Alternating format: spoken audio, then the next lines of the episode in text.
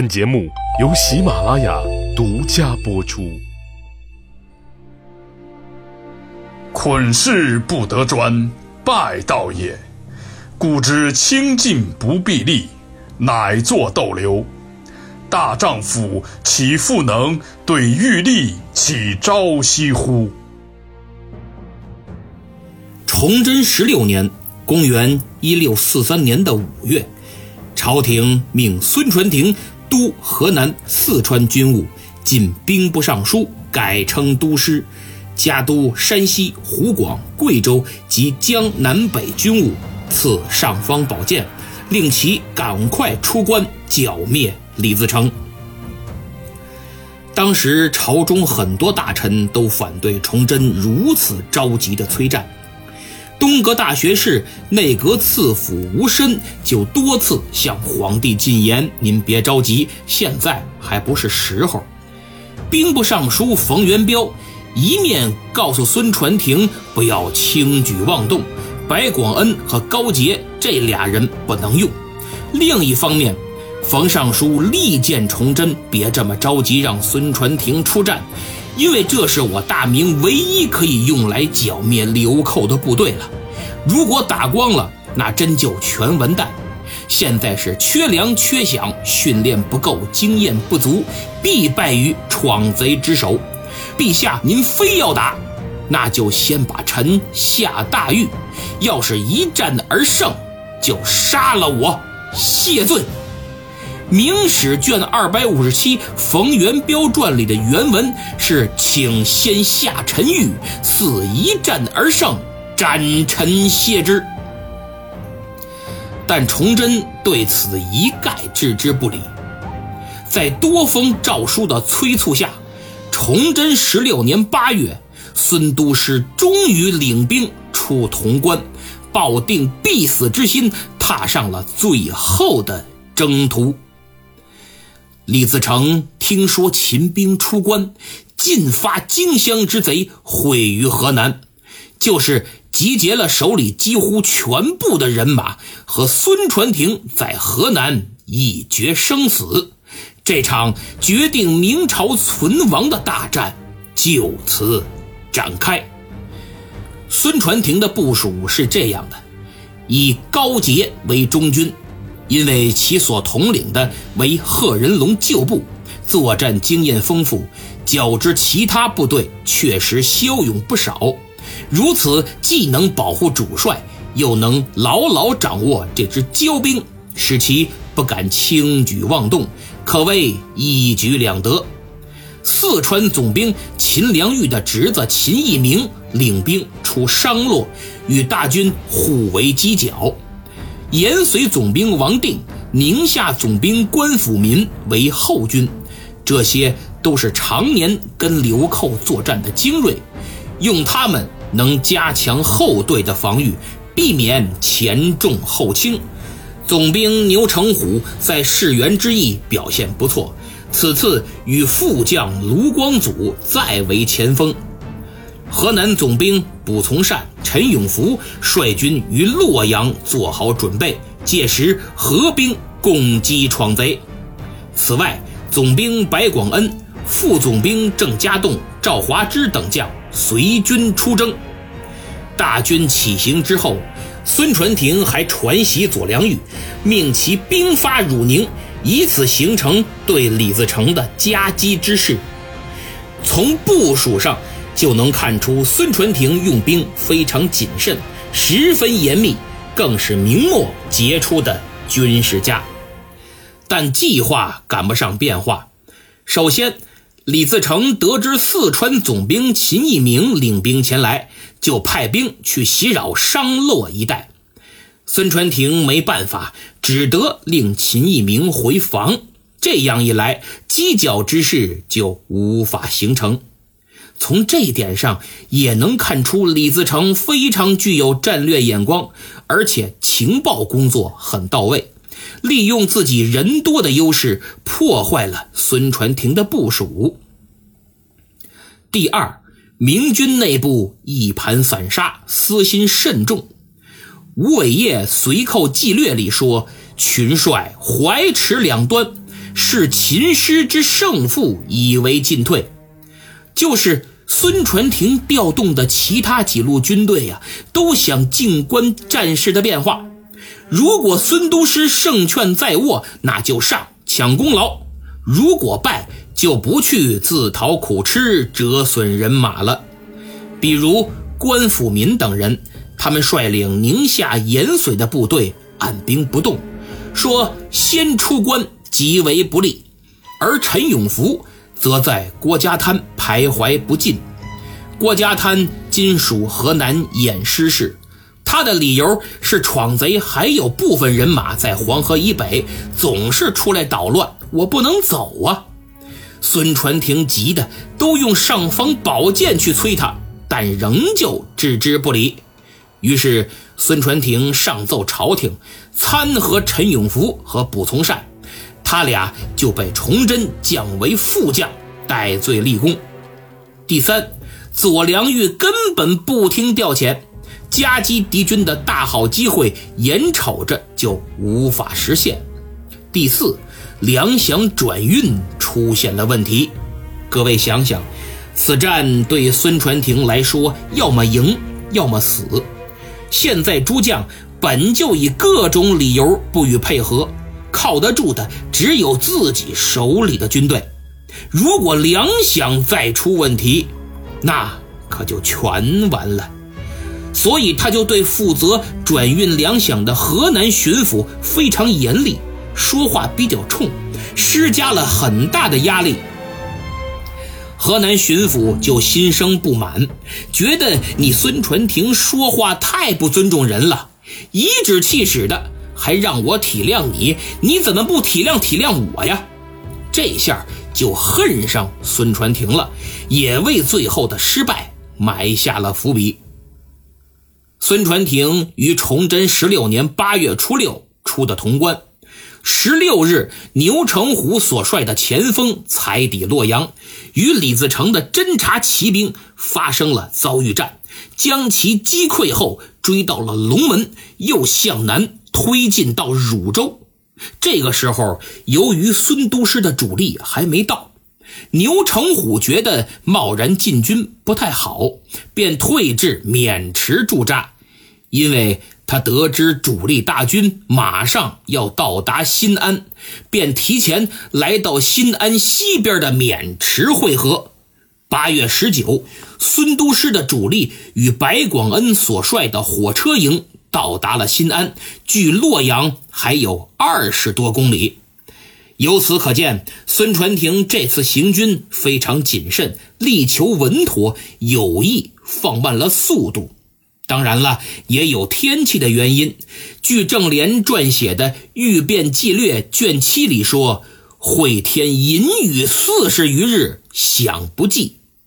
大雨下了四十多天，粮饷运输困难，接济不上，也放慢了进军的速度。”孙传庭面对近在咫尺的洛阳城，提出了更加持重的想法。还是《御变纪略》卷七的记载，说传庭欲修河南府，据险屯粮，以逸制劳，继而不果。就是孙都师想修洛阳城，屯粮据险固守，可结果却没成。至于为什么没成，郑联没说，但他推测是崇祯急于令其出战。剿灭闯贼，不准在洛阳固守。我也倾向于这种解释。不让驻军洛阳，粮草又出现了困难，准备不足，仓促出战的恶果开始显现。在崇祯的一再催战之下，孙传庭无奈，只得摒弃原来持重稳妥的战略方针，改为速战速决。找到李自成主力，毕其功于一役，否则拖得越久，不战自溃的风险就越大，胜算几乎为零啊！这样一来，李自成可开心了，他深知孙传庭是被逼出战，远道而来，后勤补给必然困难，河南此时又天灾人祸不断，赤地千里，当地政府根本不能长时间维持这么多军队的粮草吃喝。也就是说，孙传庭推进的越快，离后方越远，补给就越困难。用不了多久，只能依靠随身带的粮草勉力支持，彻底断粮更是指日可待。到那时，绝对不堪一击。所以，兵发河南之后，李自成做出了如下部署：他将主力屯于洛阳东南的夹县和襄城之间，这襄城离自己的根据地南阳、襄阳都不远。后勤的问题根本不用担心。接着，他以最快的速度构筑了坚固的防御工事，还建了二十多座小土城，深挖壕沟，城上架设大炮，人马围城列阵。可见，这次李自成吸取了之前的教训，没有轻敌，要与孙传庭打持久战。只要耗下去，明军不战。自乱，孙传庭真拖不起了，他必须在部队随身携带的粮秣耗尽之前就与李自成决战。所以八月二十一，他进逼汝州，汝州的农民军守将当即投降，还提供了大量极其重要的军事情报。一个是李自成把精锐屯于襄城夹县一带。二是夹县的关守将吏都被撤到了宝丰，三是李自成的老营设在唐县（今河南南阳市唐河县），他手下主力精锐的家属都在那儿。于是，据此情报，孙都师调整了部署，他打算亲自率大军攻打宝丰，另派一队人马走小路攻取唐县。这样做是给李自成来个釜底抽薪。宝丰和唐县都是他的大后方，义军家小都在那儿，你救不救？不救，手下肯定不答应。救，之前跟孙都师打持久战的计划便全部作废，只能改为速战速决。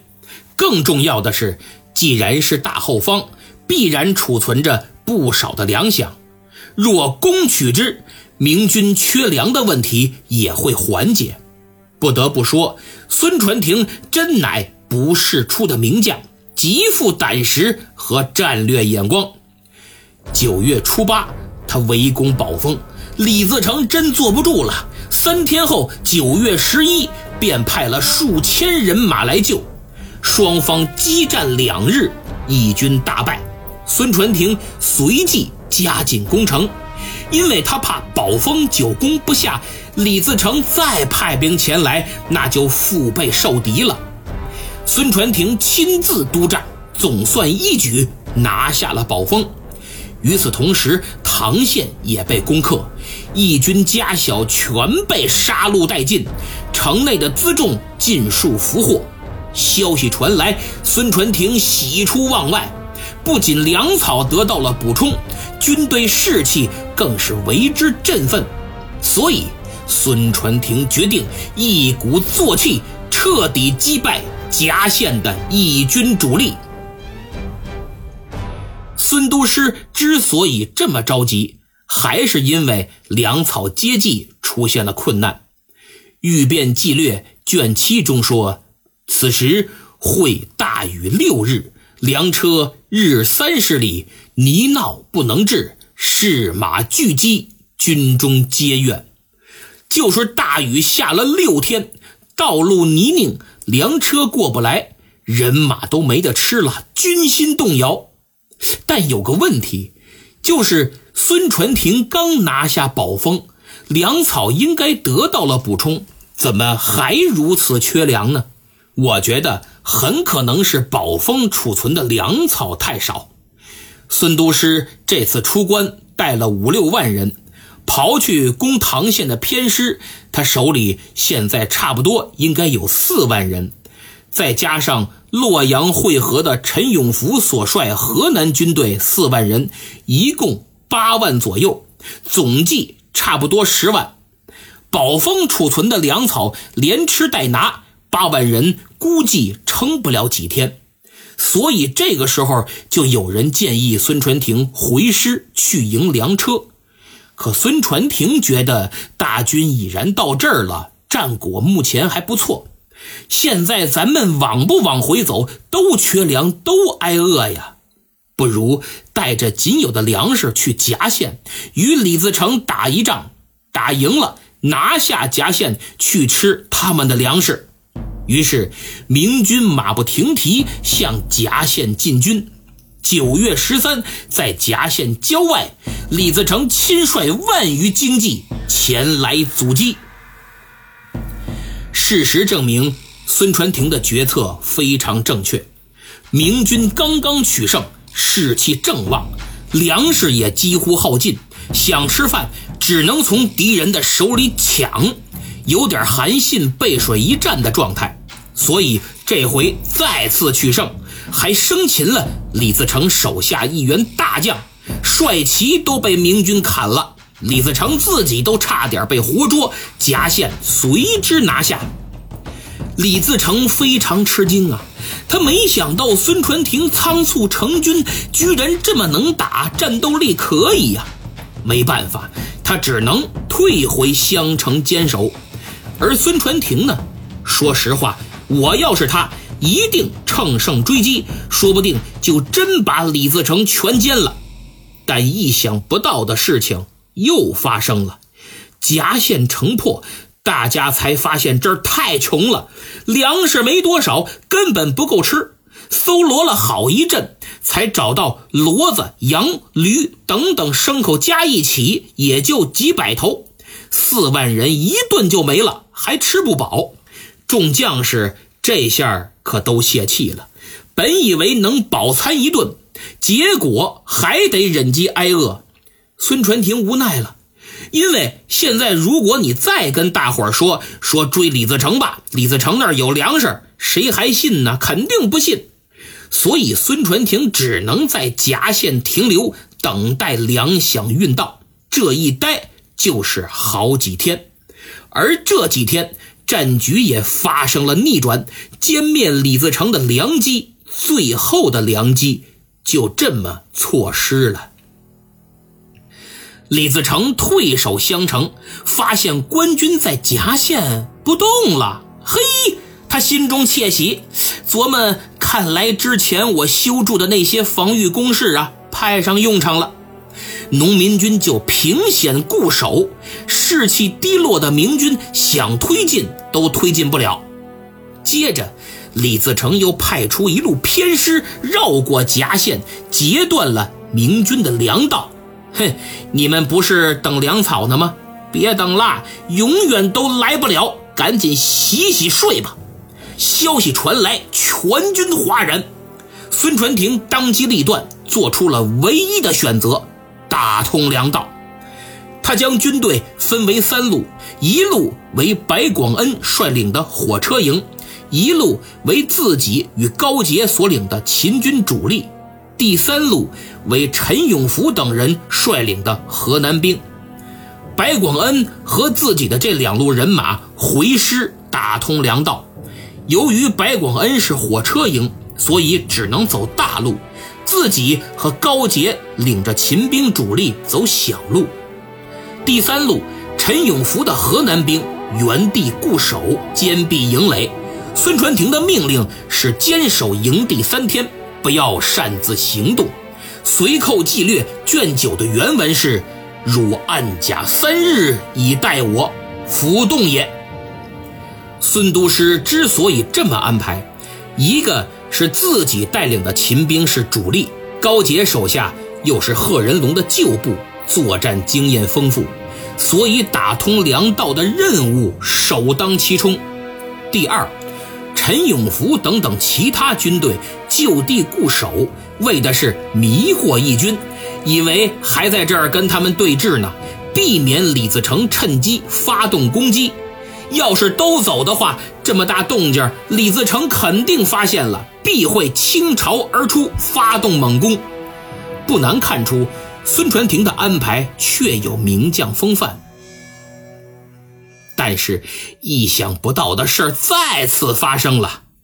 孙传庭、高杰、白广恩分率两路人马开拔没多久，陈永福的部队可炸窝了，以为他们这些河南兵啊被孙传庭扔这儿了，打掩护，好拖住义军自己逃命。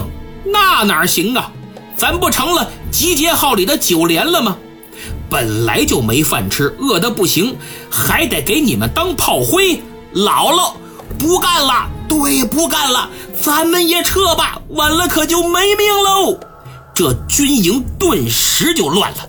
陈永福得到消息，想拦根本拦不住，军心动摇，士卒开始哗变。这时候，在嘉县城东驻扎的义军发现明军的军营怎么乱了，好机会呀！他们二话不说，带着人马就杀过去了。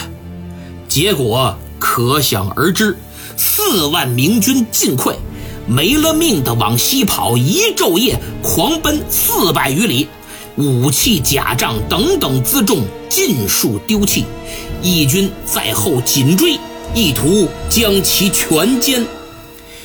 九月二十二，孙传庭和高杰得知此消息是大吃一惊，当时他们刚到孟津，大部队正渡河呢。于是赶紧就地收拢溃兵，大概收拢了有几千人，跟着一起安排渡河。正忙活呢，探马忽然禀报说闯贼的追兵到了。没办法，孙传庭赶紧登船驶离了岸边。当他站在船头回看南岸之时，见不少还没登船的士卒被流寇挥刀砍杀。而被拥入黄河淹死的更是不计其数啊！孙都师欲哭无泪，他仰天长叹，纵身就要跳入黄河，以身殉国。幸亏左右护卫反应及时，一把将他拦下。哎呀，都师啊，万万不可！国家危亡，全系于都师一身，不能就这么白死啊！不如。咱们先退回潼关，收拢兵将，据险而守，再图他局，也许会有转机。孙传庭闻听此言，也只好打消了自杀的念头。是啊，死最容易，可如果自己死了，对大明又有什么好处呢？孙传庭明白，此战一败，就意味着。天下大势去矣，李自成剿不灭了，中原也归他了。至少从目前的实力对比来看，是这样。所以只能先退回潼关，尽全力防守。只要不让闯贼入秦，则不会满盘全输。于是，孙传庭在绝望中寻找了一丝希望。过黄河之后，他经河北走元曲，回到潼关。各路溃兵随后也陆续奔向潼关，清点人马十万之众折损大半，只剩四万。此战，明廷最后可倚仗的部队溃不成军，士气更是一蹶不振。明朝灭亡的丧钟也随之。敲响。孙传庭之所以战败，原因是多方面的，其中最重要的就是崇祯不断催战。他明知孙传庭手下乃新募之兵，人数严重不足，训练严重不足，备战严重不足，就连情报也严重滞后。但他屡屡干预其军事行动，最终。断送了大明唯一的希望。有人肯定会反驳说，孙传庭出狱面见崇祯时，他自己说的得精锐五千人足矣，怎么能怪别人呢？我只能说，持这种想法的缺乏理性的思维和基本的逻辑推理能力。你想想，这个时候他刚刚出狱，对闯贼的认识还停留在三年前那群乌合之众，根本不知道现在已经发生了质的变化，所以才说五千精兵足够，并不是他信口开河、过度自信。崇祯连这个都想不明白吗？别忘了，作为一国之君，他可是每天都能接到有关农民军的战报啊，时刻掌握着目前的形势，比谁都清楚今日之闯贼绝非五千精锐就能剿灭。按说他应该给孙传庭补补课，讲讲农民军这几年的变化，但他。不仅不明说，居然还真就相信了五千精兵剿灭流寇，还给了他不少养尊处优、没打过仗的精英士兵。孙传庭没办法，这才重新招募。而且他到任之后，很快就发现自己之前的想法非常错误，太天真了，跟不上形势，就立马上书。说自己之前的想法呀非常错误，五千精兵不够用，请皇上增发兵马一万五千，再拨粮饷百万，我把这两万军队严加操练，方可与贼决战。崇祯一看就急了，说：“你孙传庭当我面不是说五千精兵足矣吗？怎么又不够了？还粮饷百万，真是狮子大开口啊！”我哪有钱？再说你这不是出尔反尔吗？欺君之罪！少找借口，就把我拨给你的五千兵马加紧操练，也别拖延时间，给你一个月的粮饷，一月之内必须卷甲出关，剿灭流寇。从这件事儿上，我们不难看出，孙传庭发现问题，勇于认错。宫中体国，一心为朝廷着想，可崇祯却觉得他欺君罔上，特别是张嘴就要百万粮饷，把崇祯给吓着了。确实，崇祯没钱拿不出来，可你能不能再多给一点儿一百万拿不出来，先给二十万行不行？而且你要明白，孙传庭是你最后的希望。就算拿不出这么多钱，你也得说啊，爱卿容朕凑凑。现在国库有多少多少，朕的私房钱有多少多少，呃，先给你，虽然不够，其他的朕再想办法。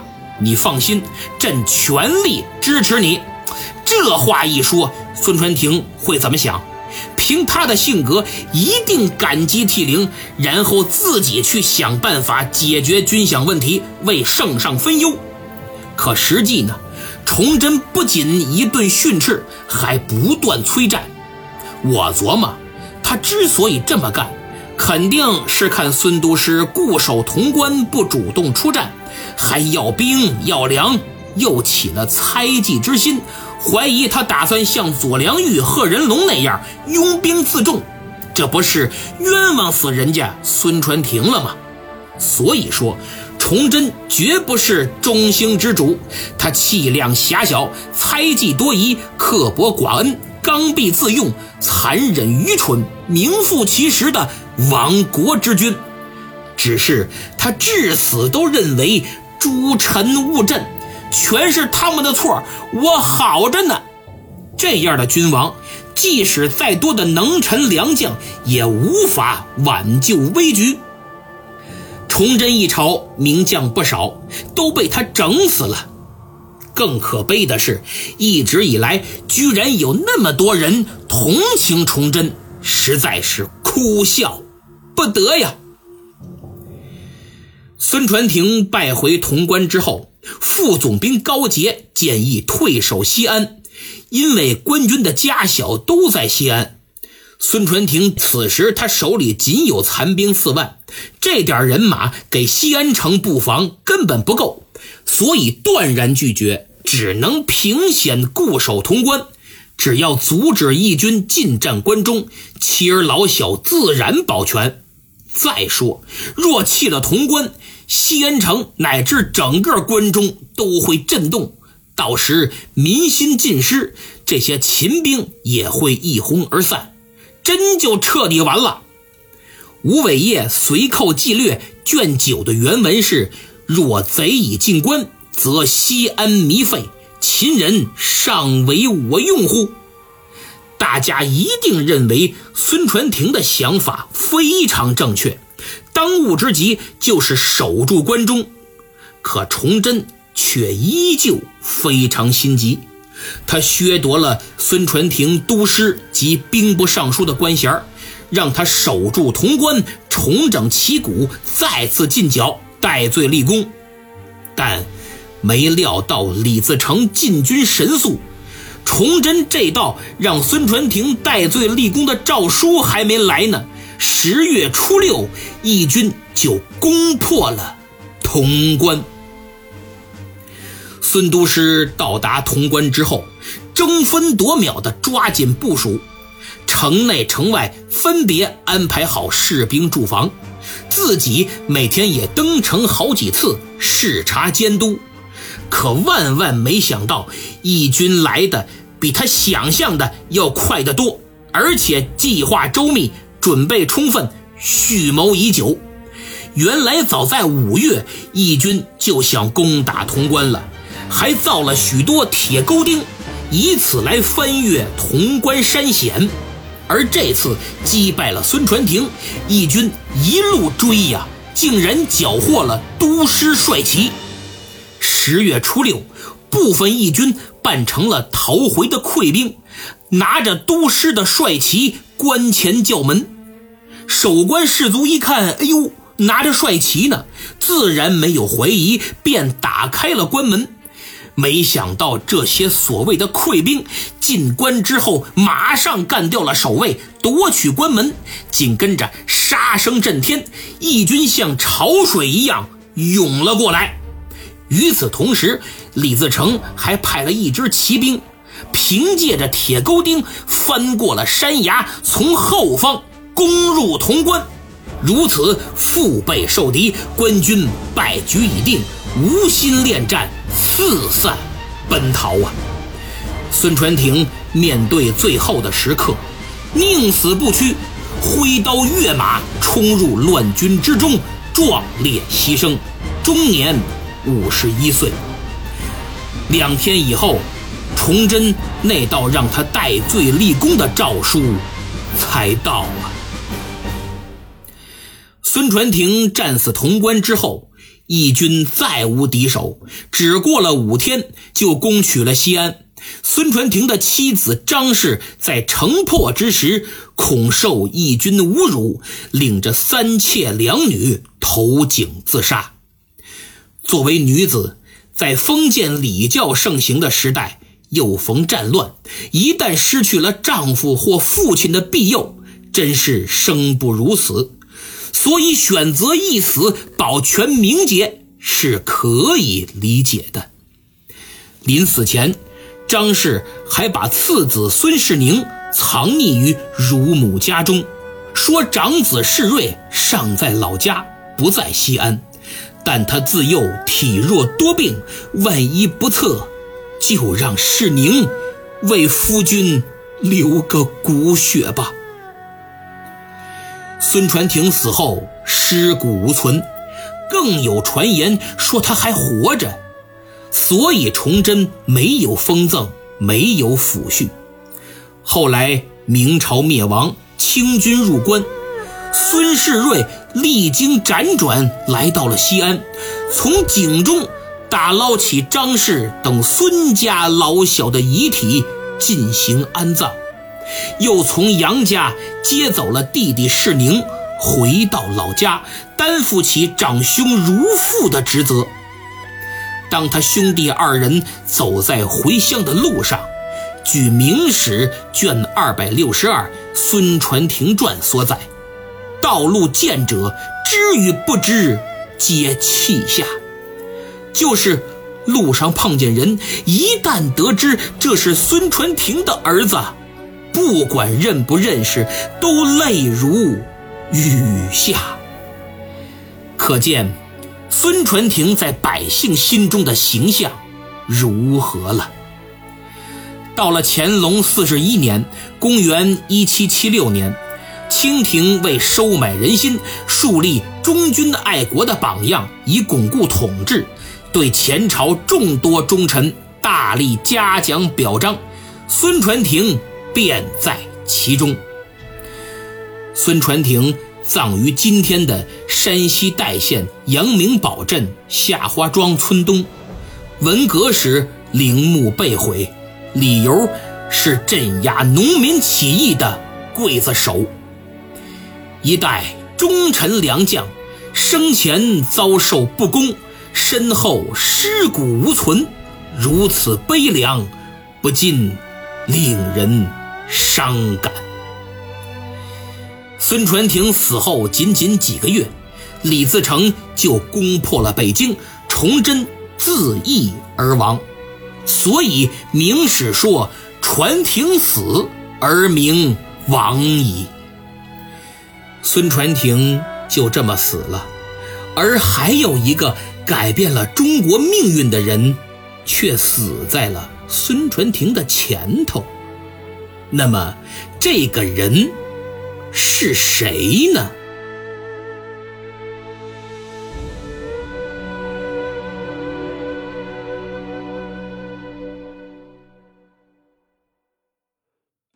节目讲完了，如果您比较认真的听，我想心情也许非常沉重，因为明末清初讲到这儿已经可以完结了。